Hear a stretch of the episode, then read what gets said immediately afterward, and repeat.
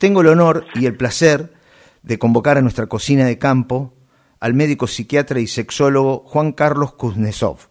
Buenas noches, doctor. Bienvenido a nuestra cocina. Quique Os lo saluda. Muy buenas noches, muy amable. Muchísimas gracias. Bueno, doctor, eh, ¿qué sucede con el sexo en la pandemia, no? ¿Qué, qué es lo que está pasando? Eh, se habla de una, de una cosa que, que, quienes vivimos en los pueblos ya ahora es común, pero el sexo virtual.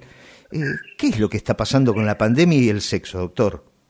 Bueno, son dos o tres cosas que eh, tengo la posibilidad de poder eh, responderte a tu pregunta sí. que este puede puede saciar eh, la curiosidad de muchísima gente. A ver.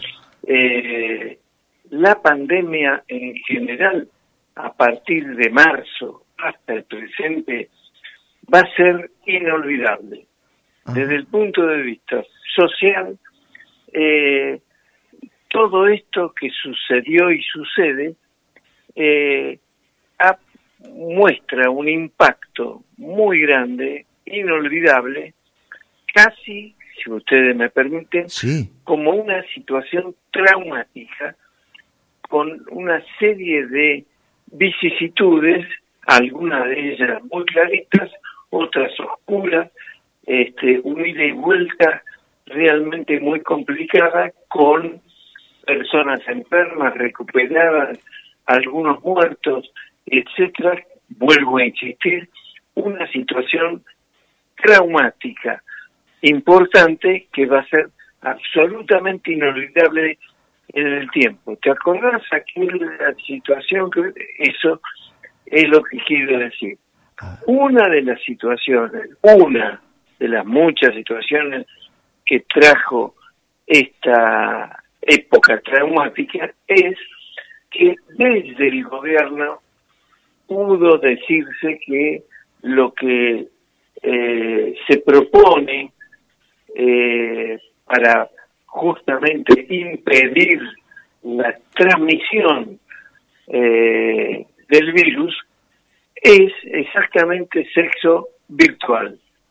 Algo insólito, sí, y sí. digo insólito porque eh, lo voy a decir nítidamente, Sí, el- la, la vida sexual, la relación sexual, se hace piel a piel. claro. La piel de un hombre con una mujer, de un hombre con otro hombre, de una mujer con otra mujer. Piel a piel.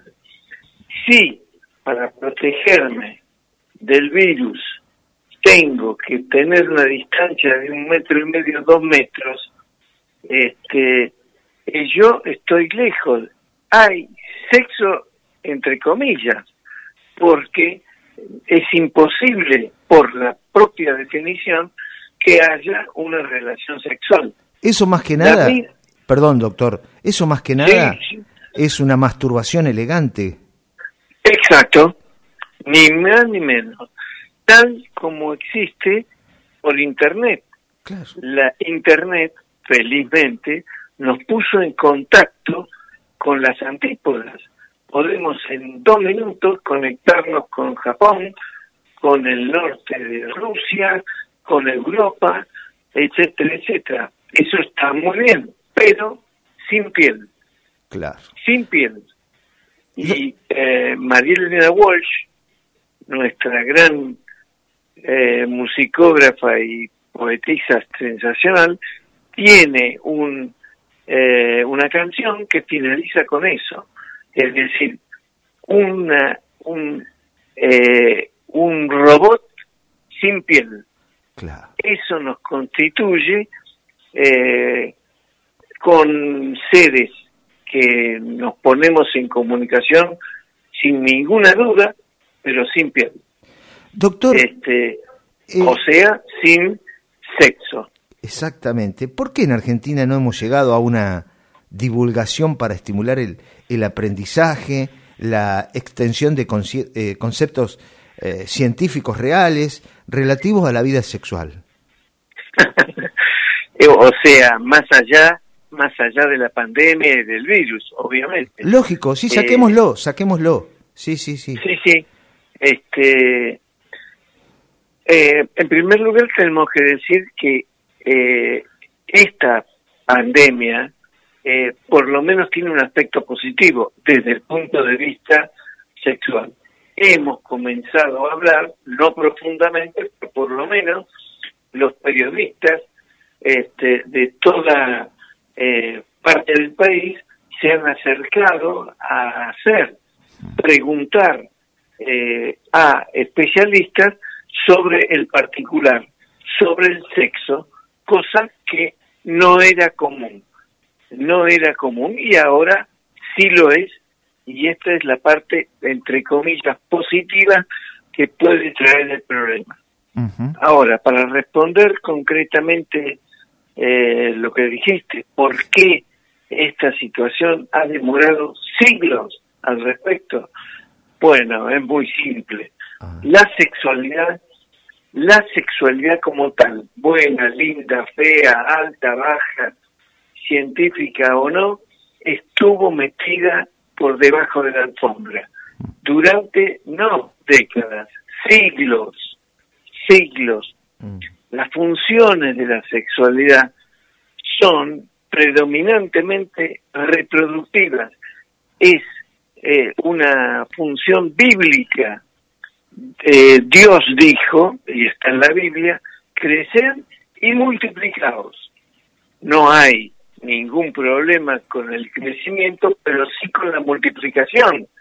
Y ahí cayó eh, en las manos de la iglesia, de los obispos, de los curas, etcétera. La masturbación, la el eh, el cuerpo interrumpido y la homosexualidad, porque no eran ni son elementos reproductivos.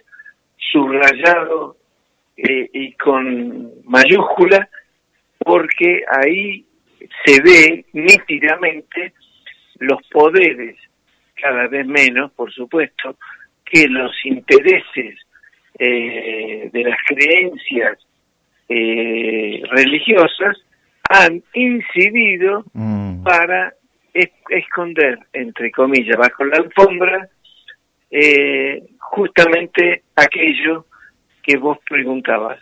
¿Cómo es que no se desarrolló? ¿Cómo es que no se, que tímidamente no se pudo representar justamente porque hubieron intereses eclesiásticos que eh, impidieron el desarrollo, la divulgación, la educación, que todo eso ahora, ahora avanza con un ritmo acelerado gracias a la epidemia. Doctor, eh, estamos hablando con el doctor Juan Carlos Kuznetsov.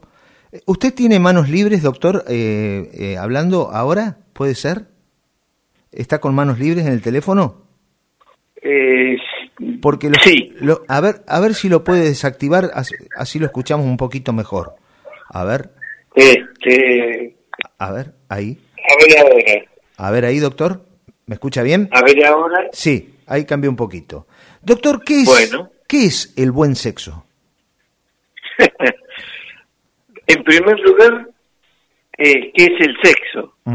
Sexo es una palabra eh, que viene del griego, que significa sexus, que es una división, es la misma eh, etimología que cortar, seccionar, este, y eh, que divide, que divide la biología en hombres y mujeres.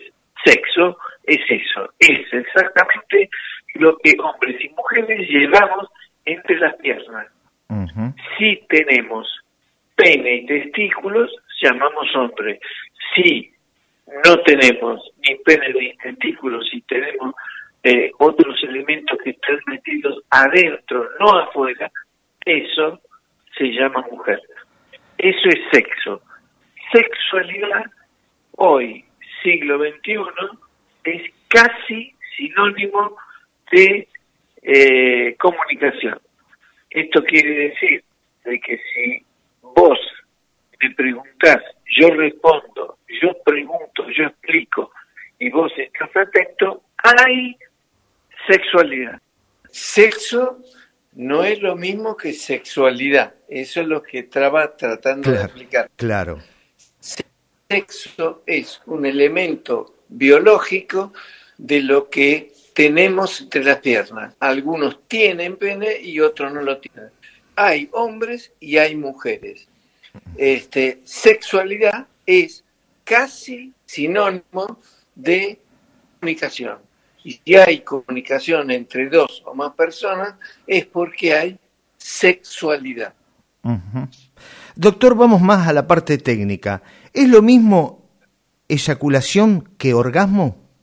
Eh, no, no, no, no es lo mismo. Orgasmo es una sensación originada en el cerebro tanto de hombres como de mujeres. Es una sensación inefable, muy difícil de poder pasar por una, eh, un orgasmo y no identificarlo. Eh, la eyaculación es algo que poseen típicamente los hombres, es una emisión de semen conjuntamente o no. En general es conjunto con el orgasmo masculino, pero puede haber, puede haber algunos casos complicados en donde puede haber eyaculación sin sensación de orgasmo. Mm. Esto suele suceder en personas deprimidas. Eh, ¿Sabe pasar que la mujer simula un orgasmo para dejar al superhombre, al macho contento, y ella convertirse en una, en una desgraciada, ¿no? En una desgraciada del sexo, porque no disfruta, no, y está condenada a un tipo que, bueno, eh, y tiene que disimularlo. Sí, lamentablemente sí. En los últimos 30, 40 años ha habido un avance enorme respecto de la mujer, enorme. Es probable que haya sectores en la República que no se hayan enterado de esto o sea muy pequeño, en donde la mujer, la mujer reclama, insiste, quiere, pretende tener sexo conjuntamente con el hombre, o con el hombre, o con otra mujer, o eh, es un derecho que toda mujer pretende tener. Sí, porque si no es una desgraciada, pobre, ¿no? Eh, es la satisfacción masculina y, lo peor que puede hacer, lo peor que puede hacer es no reclamar o simular que siente eh, porque eso implica una subordinación al hombre. Exactamente. Que él cree es una tontería, pero eh, el hombre no, muchas veces no es un hombre, es un macho. Claro. Que pretende, pretende creer de que gracias a él ella siente. Ahora, qué triste para ese tipo, ¿no? En, no preguntarle a la mujer cómo te sentís, qué este, eh, disfrutás. Puede preguntar, pero a lo mejor la mujer, pero claro, la mujer cree que le tiene que decir que sí, que lo ama, que, lo quiere, pero no lo disfruta, no lo goza, claro, Pero no lo disfruta y esto es un derecho, vuelvo a repetir, que tiene toda mujer. Exacto. Sí, sí. ¿Cuál es la mejor edad para el sexo, doctor? Cualquier edad. Ajá. Eh, ya, sé ya sé lo que me van a decir, que la gente de la tercera edad, o de la cuarta o de la quinta, como depende, de por arriba de los 50, 60 años, no tiene que tener o no tiene error grave, es otra de las cosas muy importantes, muy importantes que es importante también tener en cuenta. este, es probable que alguien de 60 años no vaya a poder eh, tener ni los músculos, ni las hormonas, ni las sensaciones que tiene un joven o una joven de 25 años, obvio, pero, pero tiene la posibilidad, como cualquier otra persona adecuada a la edad de esa edad, 50, 60, 70 años, de tener satisfacción sexual, orgasmos incluidos. Claro. Sí, sí, es como un whisky añejo o un buen vino, este, la manera que, se logra disfrutar. Obvio. Ahora, eh, eh, ha vuelto la sonrisa al macho, eh, entre comillas el macho, ¿no? Con el Viagra. Pero, con esto de la pandemia, ¿no? que estamos en convivencia con la vieja, con la mujer, en el mejor sentido de las palabras, un, digo vieja porque en el interior decimos la vieja. sí, sí muchas veces uno dice, pero vieja, escúchame una cosa, no pretendo que te vistas de enfermero o de mucama previo al sexo, pero cambiate la bombacha que te llega hasta arriba del ombligo, eh, ponele un poquito más de onda para, para hacer este, un poco más este, eh, más ardiente la cosa. Erotizante. erotizante. es la palabra, correcto.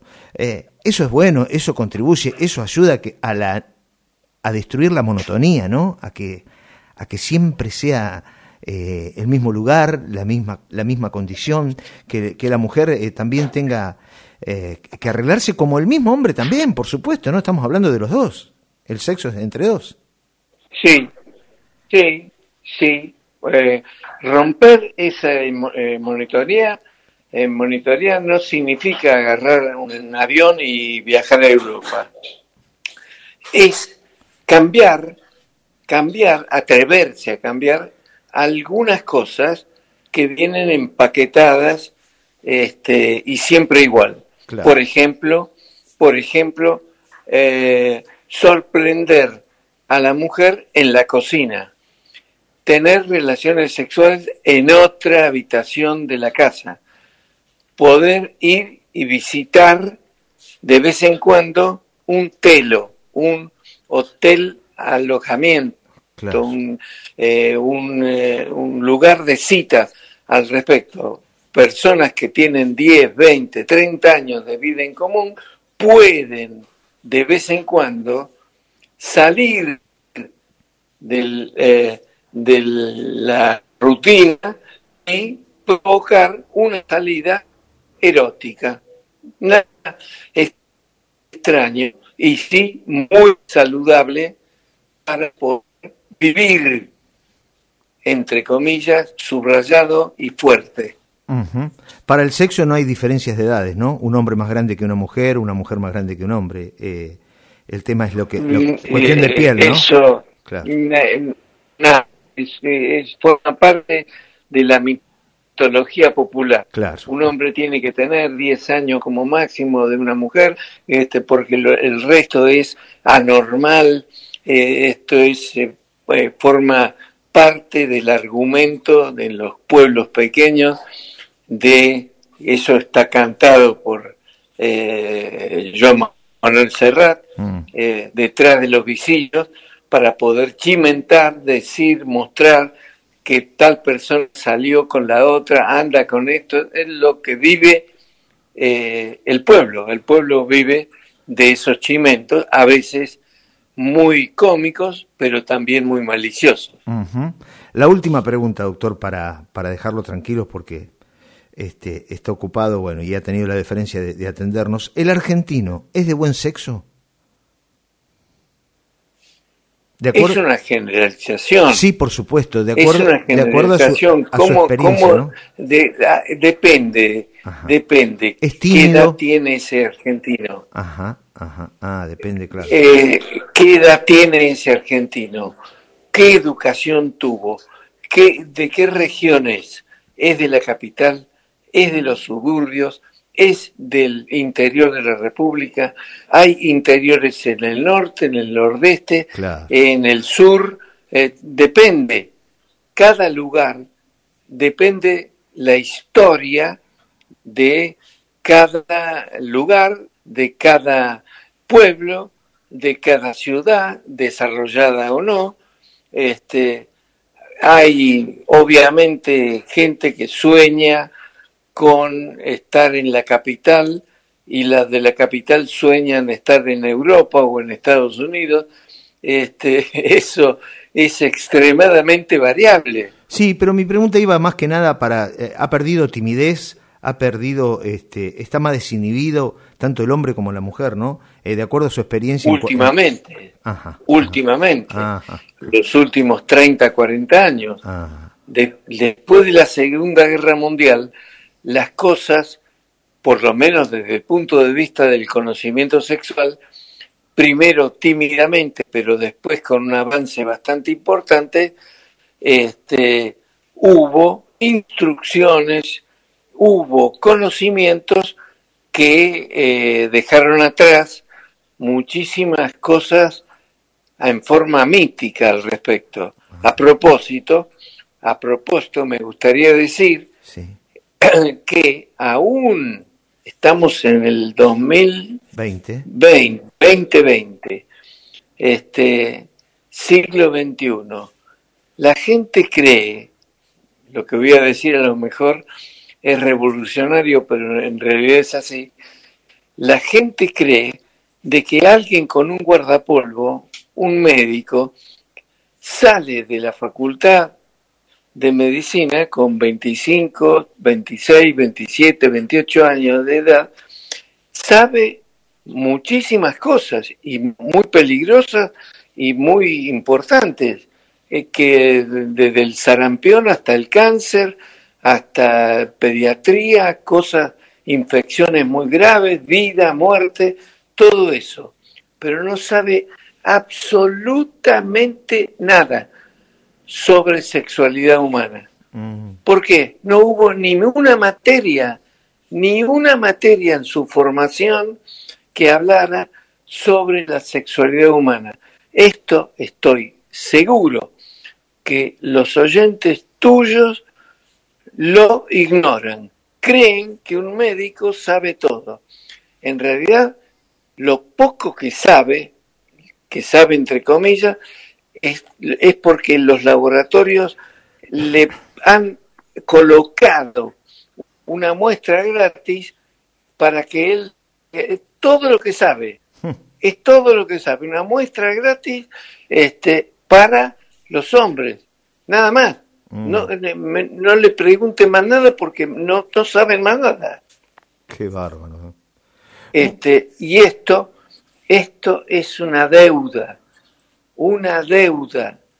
Yo es muy probable que yo no la pueda ver, que quizá mis hijos o mis nietos la puedan ver, pero por el momento la gente cree que ese médico sale en televisión y como sale en la televisión cree que sabe. No, es al revés.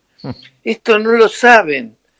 Este, no, no, saben eh, cosas elementales del hombre, la mujer, el orgasmo, lo que, todo lo que nosotros sabemos, nos hemos tenido que ir a formar afuera, en Estados Unidos o en Europa.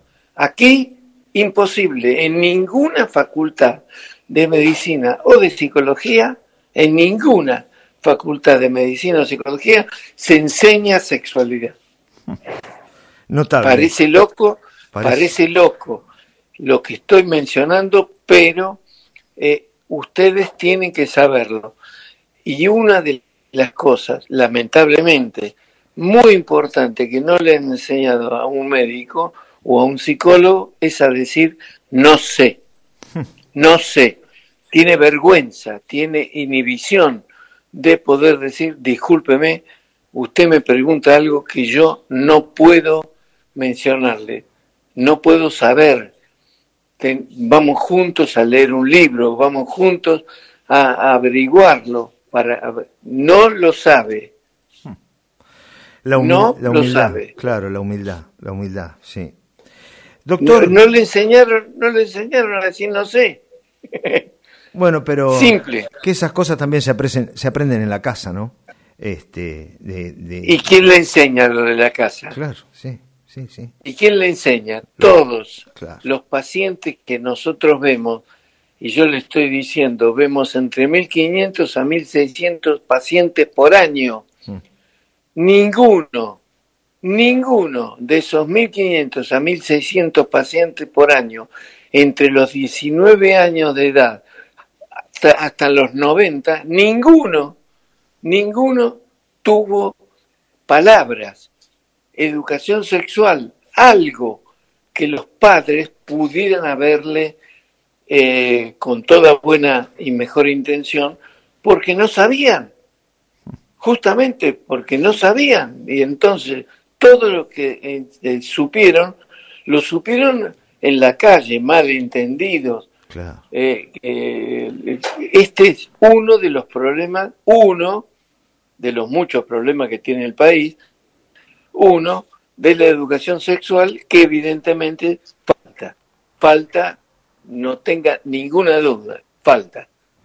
Doctorazo, ha sido un placer charlar con usted, gracias por el tiempo. ¿eh?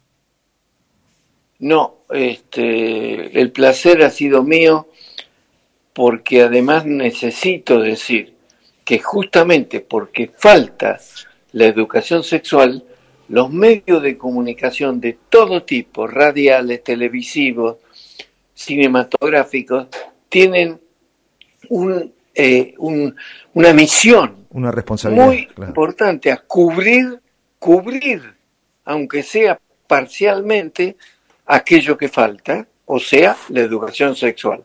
Así que este, lo voy a decir claramente. Gracias por llamarme Gracias por permitirme decir algunas cosas, pequeñas, pero cosas al fin que es importante esclarecer. Ha sido muy amable y muy humilde como siempre, y es un gustazo escucharlo. Le mando un fuerte abrazo y quiero agradecerle y mándole un gran saludo a Liliana, que ha sido tan amable para coordinar la entrevista de hoy. ¿eh? Sí, y además eh, quisiera decirle a vos, y a los oyentes que te están escuchando, felices orgasmos para todos. bueno, un abrazo enorme, doctor. Muchas gracias, buenas noches. Gracias. Adiós, doctor. Muchas gracias. Gracias a usted. El doctor Juan Carlos Kuznetsov, charlando aquí en esta cocina de campo, donde hablamos de todo, con todos.